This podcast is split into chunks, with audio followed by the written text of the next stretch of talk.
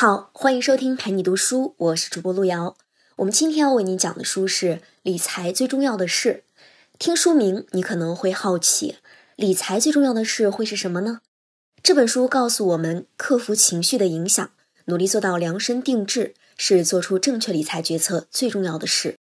我们很多人都在理财，有的炒股，有的买基金、买债券、买黄金、买房产，有的还在投资古玩。总之是什么热我们就跟什么。我们期望能有高人指点，我们期望能找到完美的投资计划。我们甚至觉得，只要我们每天盯着大盘，听着新闻，根据历史数据啊，结合自身的经验，我们就能够做出正确的选择，并从中获利。但事实是啊，即便我们这样做了，我们依然不能赚钱，甚至还会损失惨重。这是因为我们在做决策的时候呀，经常会受到恐惧、贪婪等情绪的影响。我们应该做的事情和我们实际做的事情之间呢，总是有差距。这种差距呢，作者管它叫做行为的鸿沟。我们知道呀，很多公司都试图量化投资者的行为对实际投资回报率的影响。美国晨星和达尔巴公司经过大量的研究发现，投资者在股票基金上得到的实际回报，比基金本身的平均回报率要低得多。也就是说，两者之间存在差距。这种差距就是行为的鸿沟，这意味着对于基金投资，我们只需要把钱放入某只普通的股票型基金里，然后按兵不动就可以赚更多的钱。但大多数投资者却放弃了这笔唾手可得的钱，他们持续不断地将钱从股票基金里转入转出，对时机的把握也很糟，结果损失惨重。因此，作者认为，投资说白了是人们的一种选择行为。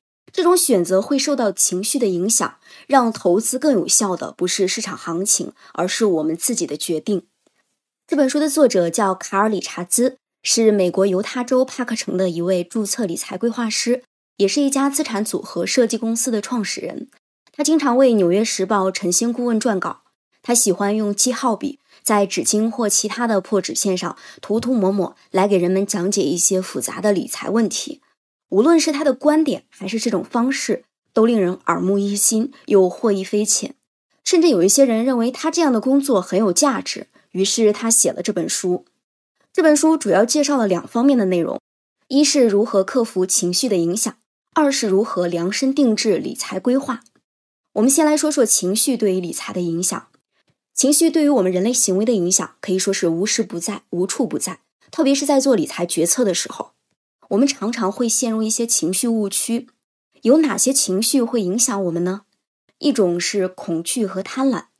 我们每个人都知道要低买高卖赚取差价，但我们总是受到情绪的影响，在实际操作中追涨杀跌、高买低卖。我们理智的时候都知道这样做是错误的，但我们每一次做决定的时候还是会犯同样的错误。我们总是那么健忘，我们不断重复这样的行为。直至最终破产或付出惨重的代价，比如二零零二年美国股市大跌时候，人们纷纷因恐惧而撤资；而在二零零四年股市大涨时，人们又疯狂投资，甚至有的人将房产作为抵押去投资股票。作者经常跟咨询者发生这样的对话：二零零九年股市大跌，作者的三位客户都损失惨重，他们来找作者，客户说：“卡尔，我们觉得现在该抛售了。”作者说。你的意思是我们应该卖掉某只股票，就因为它的市值下跌了百分之三十吗？客户说：“这你知道的。难道我们就坐在那儿眼睁睁地看着它继续跌吗？”作者说：“老兄，损失已经造成了。你或许很想抛售，但现在真的是卖出的好时机吗？”客户说：“我们很害怕呀。”作者说：“害怕是正常的，但让恐惧主导了你的行为，可并不是什么好主意呀。”客户说。但这实在太痛苦了。如果股票照这个速度继续跌下去，我们到年底就会一无所有的。作者说，事实上，股票在价高的时候，比现在面临的风险更大。但那个时候你们都高兴的握着不放，为什么现在要卖呢？客户说，那我们应该怎么办呢？作者说，什么都不要做，等头脑稍微冷静一些再回头看，是否需要调整投资计划。像这样的对话时常发生。就连作者自己也无时无刻不受情绪的影响。作者居住的帕克城滑雪运动非常盛行，于是他就买了四副滑雪板。每一副都适用于条件不同的雪道。有一次，朋友约他去滑雪，他跑到车库盯着这四副滑雪板，不知所措了。临要用的时候，他还是拿不定主意，到底该选哪一副。在朋友的不断催促下，作者选择了自己最喜欢的那一副。它自重轻，速度快，非常适合在越野滑雪项目中使用。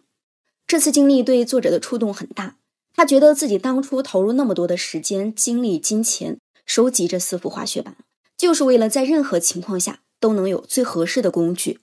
可是，在真正选择的时候，这些滑雪板却让他有一种无力感。于是，他决定将其余的三副多余的滑雪板处理掉，只留下最喜欢的那一副。虽然这副滑雪板并不能完美的适用于所有类型的雪道，但在大多数雪道上，它都能发挥的不错，而且是在作者最喜欢的雪道类型上有更出色的表现。现在，作者无需再为带哪一副滑雪板而纠结了，反正只有一个选择，只要拿起它就能走了。即便遇到这副滑雪板不适用的雪道，作者相信凭借自己的经验、应变能力和几分运气啊，也肯定不会有大问题的。你看啊。人的情绪会左右你如何做决定，是不是很有意思？其实这种情况在理财领域非常普遍。很多人觉得出色的投资理财决策意味着要做到万无一失，要将每一种可能性都考虑进去。你得顾及各种潜在的危险，所有市场都要投资。你要不断的修正对未来市场的预测，力求完美，这样才能胸有成竹，永远立于不败之地。你必须掌握有关金融市场动态的所有情况。你必须勒紧裤腰带，努力存钱。上述这些想法其实源自于恐惧，我们本能的害怕人生的不确定性，害怕它的时起时落，所以我们制定各种各样的计划，希望能够通过计划掌握自己的未来。我们想，如果我们这么做，就不会出现那种事儿；如果我们现在卖掉股票，就可以避免市场大跌的情况；如果我投资目标精准，财务安全就有保障。如果我已经为所有的事情都忧愁了一遍，当真有坏消息来的时候，就能坦然面对了。问题是，现实世界非常复杂，我们根本无法预料到未来将会发生什么。这意味着我们的大多数计划根本没用，而且我们常常将贪婪和恐惧视为动力，但其实它们是一样的东西。我们的贪婪源自于恐惧，这两者会影响我们的行为。让我们总是把生命和金钱浪费在那些根本不重要的事情上。美国精神身体全面健康运动的发起者雷切尔·纳奥米·雷门博士认为，经济危机是人们进行精神内省的机会。他认为，我们的理财决策往往会反映出个人的困惑或不安。如果你觉得不安，可能就会寻找一些让自己感觉到更安全的方法，感觉自己是群体的一员。这可能意味着你会购买跟邻居一样的汽车和衣服，或者像他们一样度过花费不菲的假期。可这样做的结果啊，并不会减少你的孤独感。我们可能在无意识的追求情感安全的时候，牺牲了财务安全。这是影响我们的第一种情绪——恐惧。那么，影响我们的第二种情绪呢？是过度自信。我们每个人都无法预测未来，我们并不像自己想象的那么聪明。通常情况下，过度自信的程度越高，犯错时候付出的成本也越高。美国长期资本管理公司是一家对冲基金公司，它的管理人都是非常聪明的人，其中不乏诺贝尔奖获得者。这些管理者们曾经非常确定，他们的投资选择单日亏损额绝不会超过三千五百万美元。然而，在一九九八年的某一天，他们亏损了五点五三亿美元，最后公司损失了整整三十亿美元。艾伦·格林斯潘曾四度担任美联储主席，他一直被媒体和追随者认为是一个根本不可能犯错的人。然而，格林斯潘先生在过去近四十年间所坚信的经济模型，却引发了美国自二十世纪三十年代的大萧条以来最严重的市场灾难。后来，他在美国国会承认，当他发现他一直以来信息十足的经济模型被证明有缺陷时，他整个人都崩溃了。看看，连这些聪明的人都容易犯过度自信的错误，我们普通人啊就更不可避免了。当然，还有第三种情绪是轻信他人。我们总是期望寻找一些所谓的大师，能够预测经济前景，让我们可以预先做好准备应对。但现实并非如此，未来是不确定的，没有人知道未来会发生什么。历史对预测未来并没有什么帮助。事实也证明，要正确预测未来是很难的。即使有人猜对了某次市场变化，也只是概率问题，不必当真。你要知道，其实没有人能预测未来。那些亲戚朋友，甚至是专家学者给出的关于一般性和结合他们自身的经济特长所提出的建议啊，并不一定是对的，也并不一定适合你。作者本人就曾有过一次惨痛的经历。一九九九年时，科技股非常火，很多人将房子抵押贷款去炒股。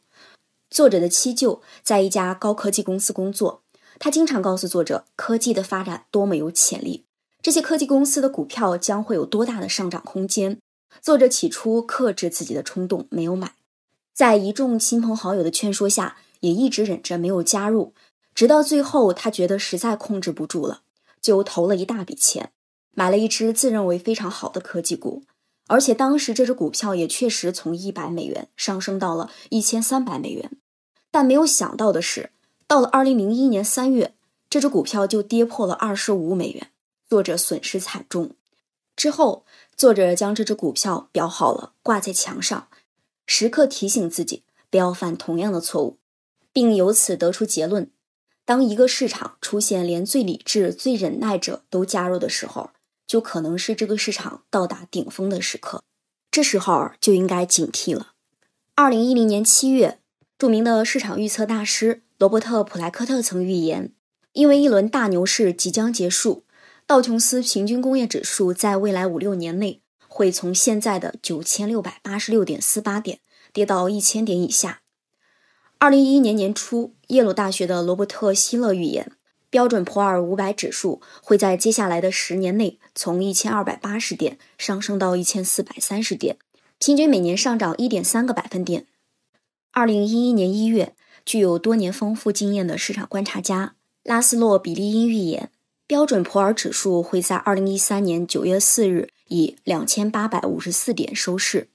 这三位市场预言大师几乎在同一时期，分别在极具公信力的主流媒体上发表了三个截然不同的预言，而且都很极端。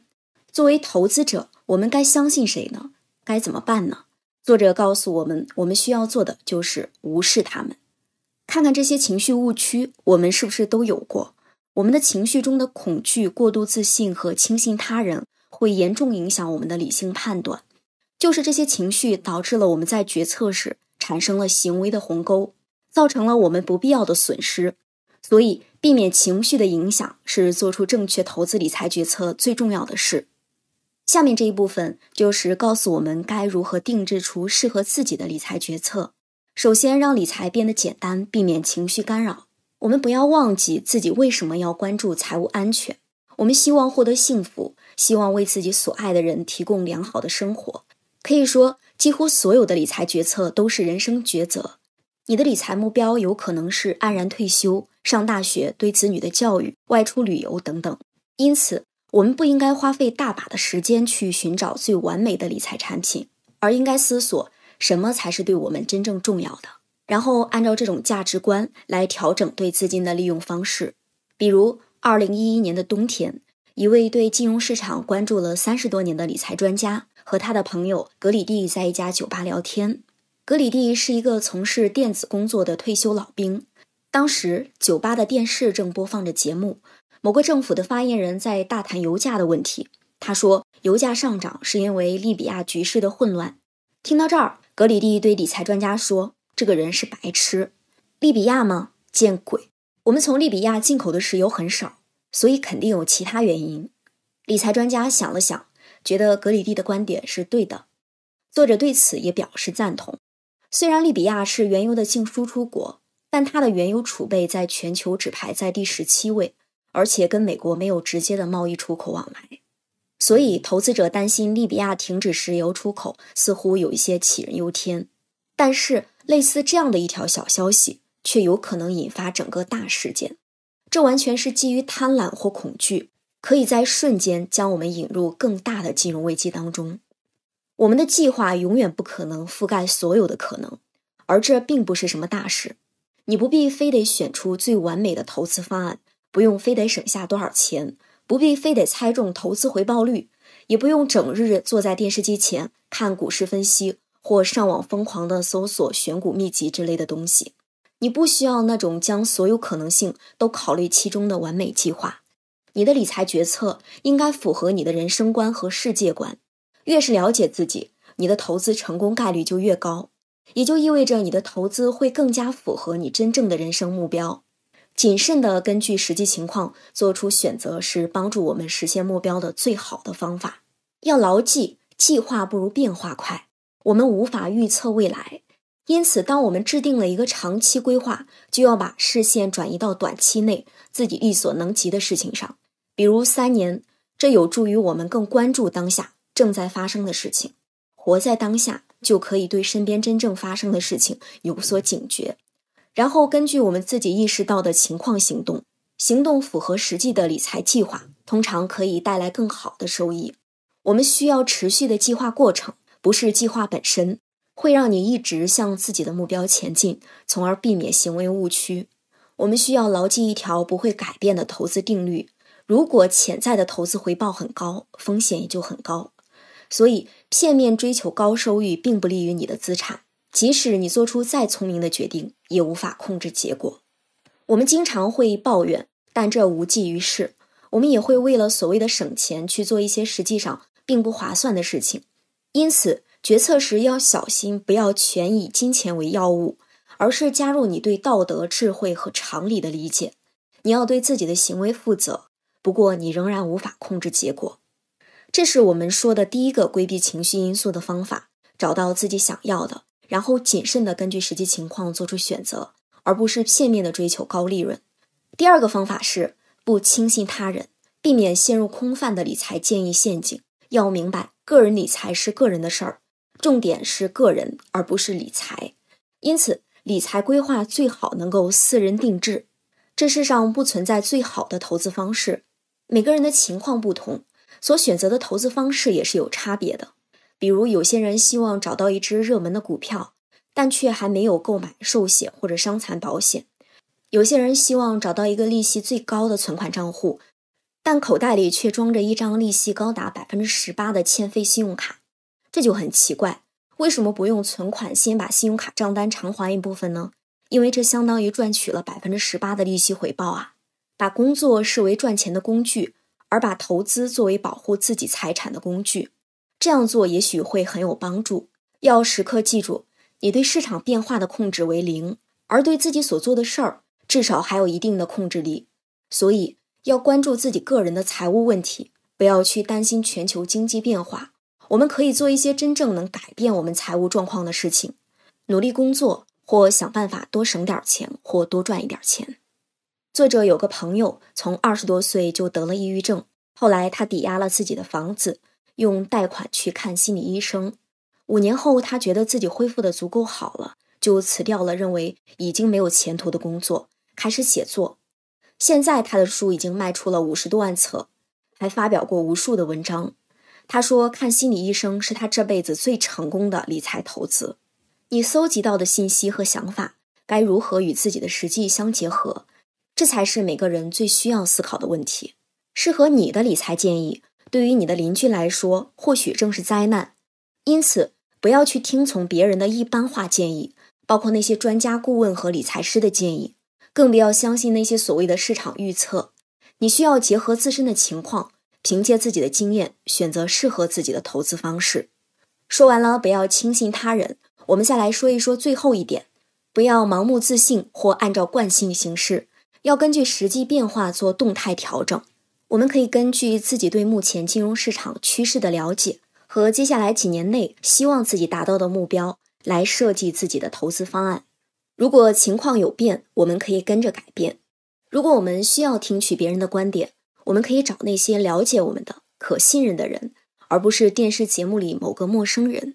我们不要去想着寻找下一个苹果公司，因为你能选中下一个苹果或下一个谷歌的概率啊，几乎等于零。根据过去的增长来选择股票未来的增长趋势，就像根据上一次抛硬币得出来的正面来判断下一次投硬币是不是正面一样，没有任何意义。找到关注点，因为我们的时间和精力都有限，必须明智的使用。可以遵循一个简单的原则，将你的注意力集中在对你很重要且你又能施加影响的事情上。我们要对将要进行的投资有个基础的了解，不要盲目跟进，也不要仅靠有限的经验去做决定。我们需要的是安排好自己的财务未来，找到财务平衡，而不只是追逐最高的投资回报。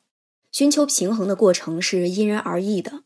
比如，有一位年纪比较大的女性客户，有一天突然电话咨询作者，因为她对黎巴嫩的局势感到非常不安。想知道那边发生的事情会不会影响到自己的投资？作者告诉他两个事实：第一，黎巴嫩的局势对你的生活不会有很大的影响；第二，不管你怎么做，都无法影响黎巴嫩的局势。这样的例子在现实生活中数不胜数。人们总是会担忧那些根本无法控制的事情，所以要关注对你很重要且能够被你的行为影响的事情，其他的就索性忘掉吧。我们需要每隔一段时间就仔细检视自己的投资组合，以确定它符合你的目标。因为惯性和熟悉感常常让我们忘了风险。投资决策应该是基于我们了解什么，而不是跟着感觉走。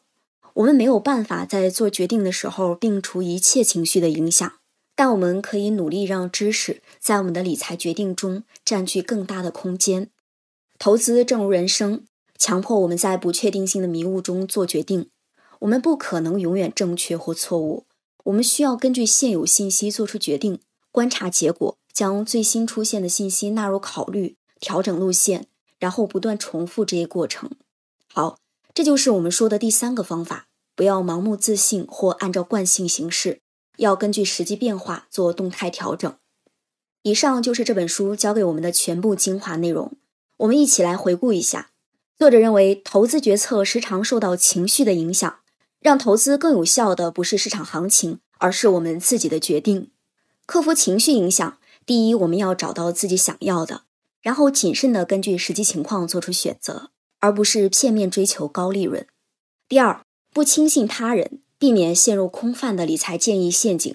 第三，不要盲目自信或按照惯性行事，要根据实际变化做出动态调整。